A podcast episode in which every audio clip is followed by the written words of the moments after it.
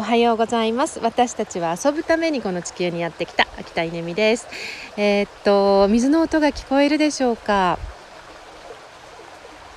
こえますか？この音はですね家の中を流れる、えー、疎水っていうのの音なんですよね、えー、家の中を水が流れてるんです。24時間365日、えー、ここは岐阜の恵那にある岩村の古民家に来てますけれども、え山から流れてきた水が、まあ、川に行く間家の中を流れて、えこれを昔はですね、まあ、水道がなかった時代ですか、え洗濯をしたり、えそしてお茶も洗ったりとかしてたんだと思うんです。ですけど、えー、私もすごい活用させていただいていてうーんスイカを冷やしたり、えー、ビールを冷やしたり、えー、もちろん掃除で使ったりもしてます。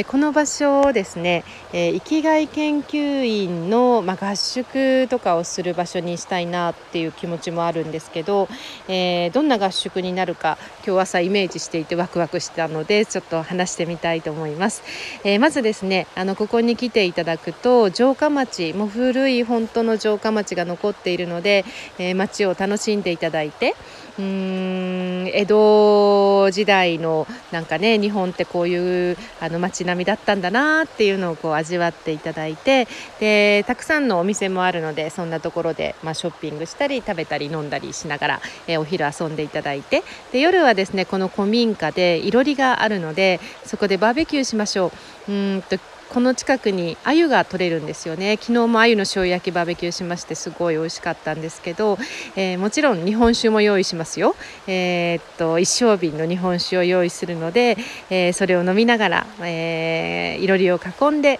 え夜を過ごしましょう。で、えーと、畳の部屋で休んでいただきたいと思うので、えー、畳もですね本物の畳を入れました、えー、畳についてもすごく勉強になったんですけど、えー、いろいろこうね、あのまあ、ビニビニールのものから、え本物のいぐさのものまでありありますが、えそういう意味では一番いいの入れてますので、え畳の部屋で休んでいただいて朝はですねこの疎水の音を聞きながら目覚めていただきます。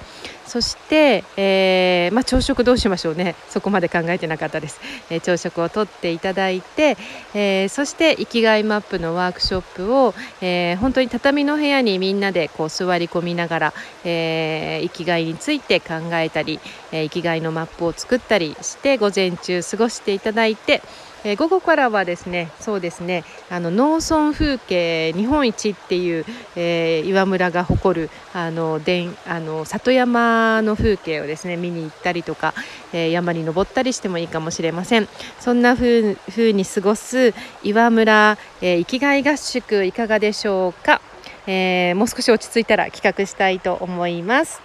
では素敵な日曜日をお過ごしください。